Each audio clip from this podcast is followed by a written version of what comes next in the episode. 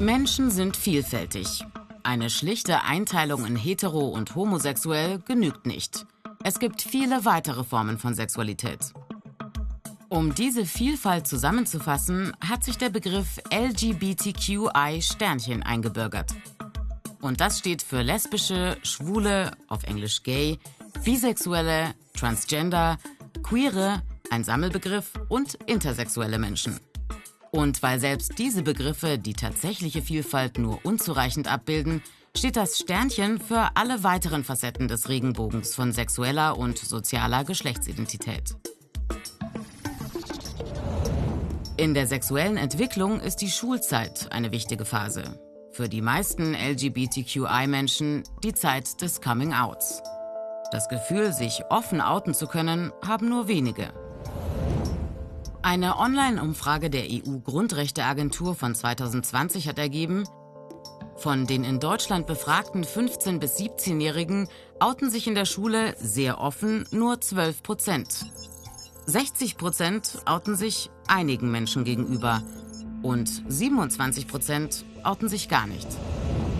In der gleichen Altersgruppe geben 32 Prozent der LGBTQI an, in der Schule ständig oder oft negative Kommentare abbekommen oder diskriminierendes Verhalten erlebt zu haben.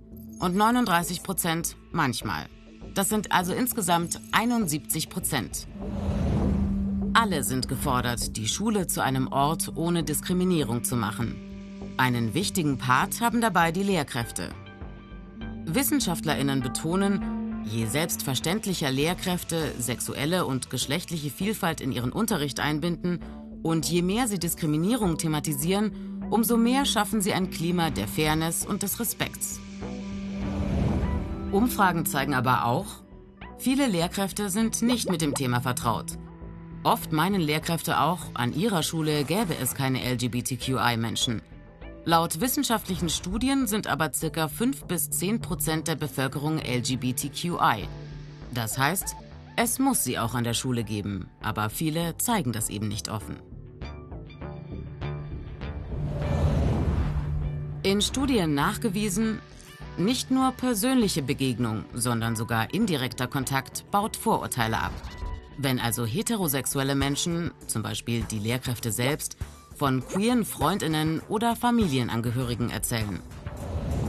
Ziemlich zwiespältig ist übrigens das Internet als scheinbar geschützter Rückzugsraum.